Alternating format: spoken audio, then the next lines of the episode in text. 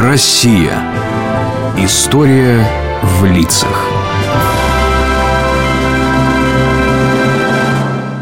Дед, а помнишь, ты рассказывал, как один солдат на войне без вести пропал? Думали, он в плену или дезертир. А потом позже выяснили, что он погиб. Помню.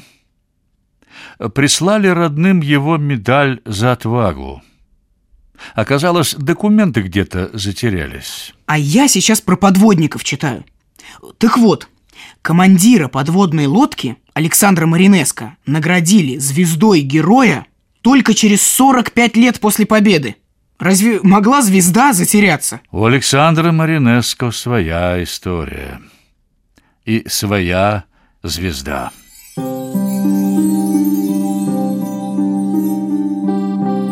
Он родился в 1913 году в Одессе у Черного моря.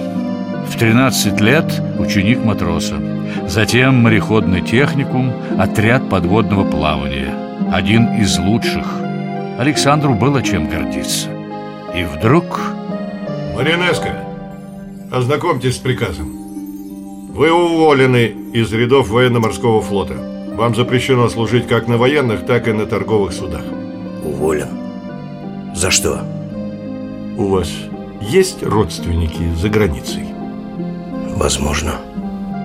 Ведь мой отец румын, служил в румынском королевском флоте. Он ударил офицера, попал под трибунал. Отец сбежал из карцера, переплыл Дунай, перебрался в Одессу. А почему он фамилию сменил? Когда женился на украинке, букву «У» ему переправили на «О». Так тоже был полвека назад. Что ж, хотя вы можете подать просьбу о восстановлении. Мне не в чем оправдываться. И ничего просить я не буду. Дед, и что потом? Также неожиданно Александра восстановили на службе.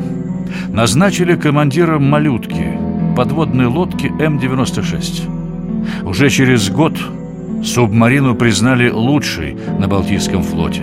Маринеско наградили золотыми часами.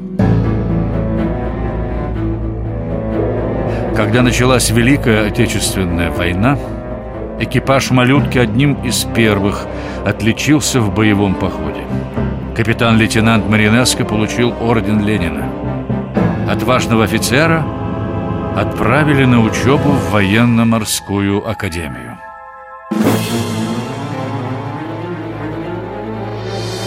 Весной 1943 года немцы отрезали Балтийский флот от выхода в море. Перекрыли Финский залив минными полями. Протянули стальные противолодочные сети. Для прослушивания глубин установили пеленгаторы, для обстрела акватории – береговые батареи. На воде дежурили корабли немецких противолодочных сил, с воздуха залив бомбили самолеты-разведчики. А наши? Надводные корабли оказались бессильны. Наша морская авиация сбросила сотни бомб, пытаясь создать проход для подводных лодок. Но и лодки не прошли. Четыре субмарины подорвались на минах, задохнулись в стальных сетях, попали под глубинные бомбы. Кто расскажет?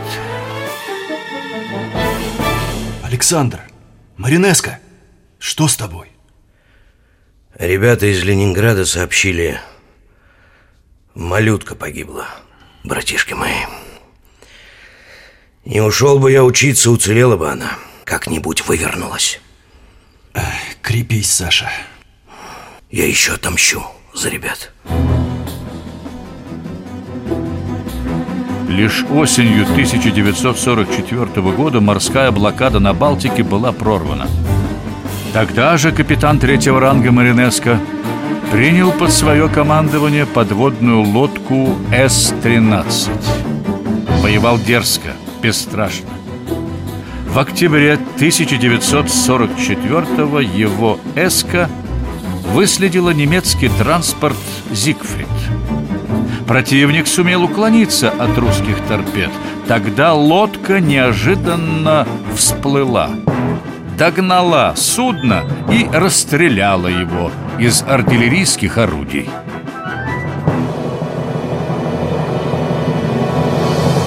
новый 1945 год Александр Маринеско встречал кавалером ордена Красного Знамени.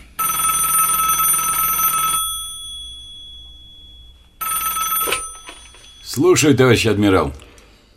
Камнеев, что там твой Маринеску творит, а? Мне СМЕРШ уже доложил, как он под Новый год подлодку в порту оставил, как его экипаж на берегу гулял, понимаешь? Ему военный трибунал грозит. Поздно. Я разрешил С-13 выйти в море. Пусть кровью искупают вину. И ты такого архаровца отпустил? Вы, товарищ адмирал, сами знаете, служба на подводной лодке опаснее штрафбата. А Маринеско я верю. Он из похода пустой не придет. 20 дней Эска впустую курсировала в заданном районе, и тогда Маринеско самовольно сменил курс.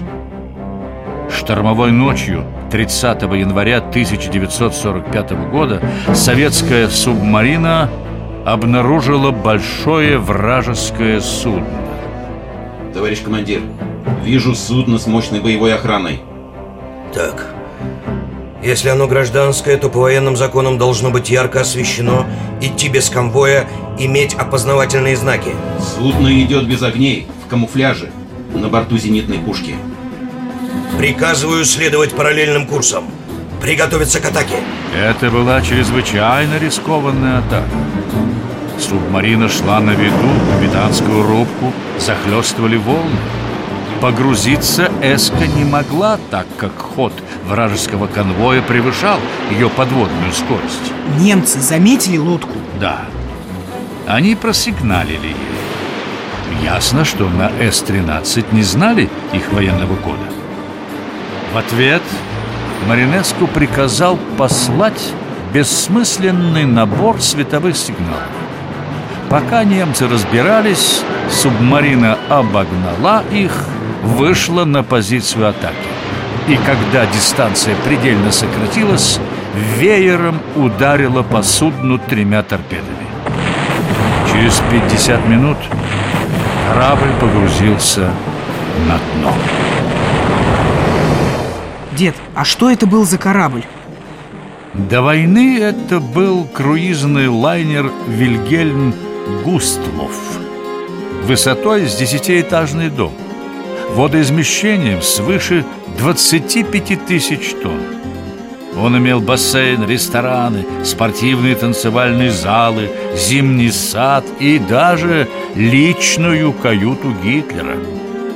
Во время войны Густлов стал плавучей учебной базой немецких моряков. Всего на борту находилось тогда от 6 до 9 тысяч человек. Это были солдаты и офицеры Рейха, вспомогательные войска и беженцы. Беженцы? Красная армия наступала, и немцы из Восточной Пруссии бежали в нейтральную Швецию. Ночь на военном корабле оказалась для них роковой.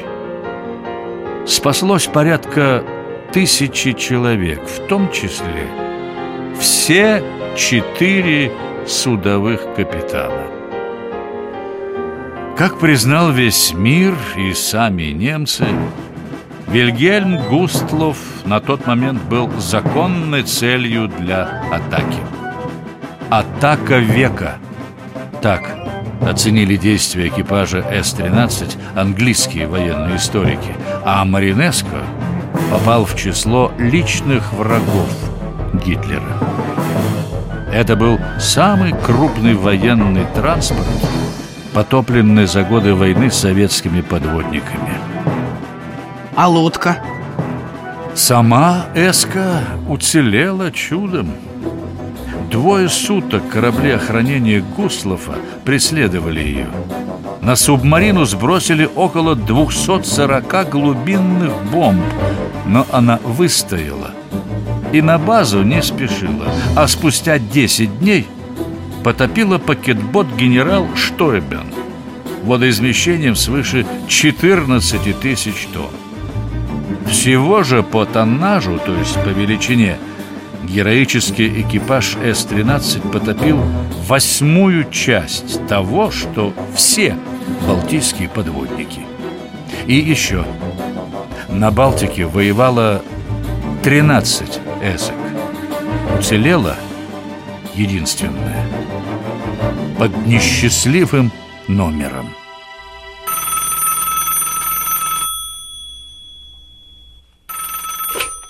Слушаю вас, товарищ главком. Камдив, я тут твое представление получил наградное. Ты что, забыл, что лодка Маринеско уходила в поход штрафной? Наградить штрафника золотой звездой героя, понимаешь?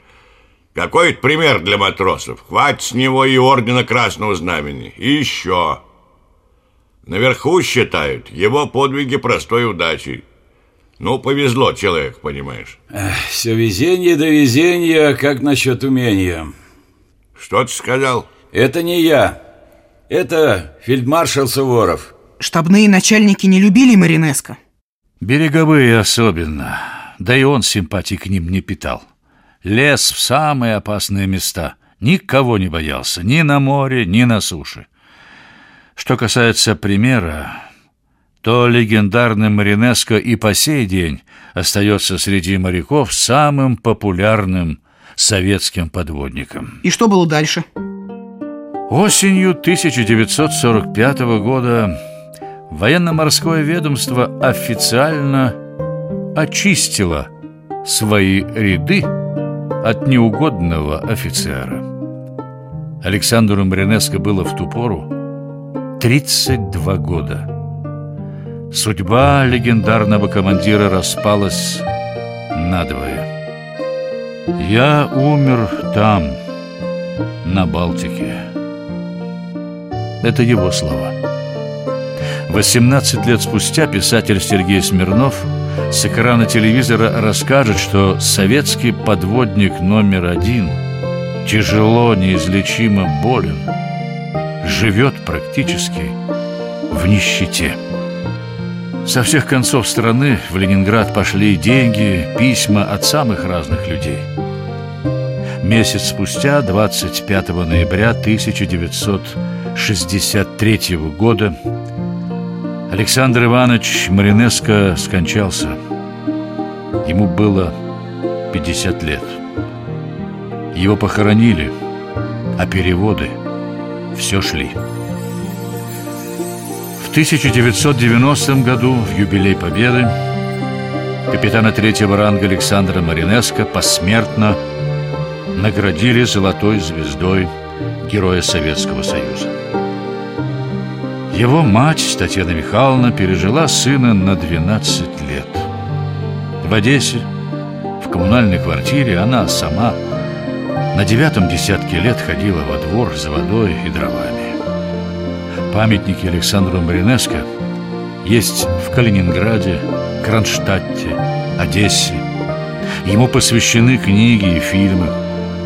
В Центральном музее вооруженных сил хранится флаг подводной лодки С-13. Имя героя носит Музей подводных сил в Санкт-Петербурге, Одесское мореходное училище, улицы городов Украины и России.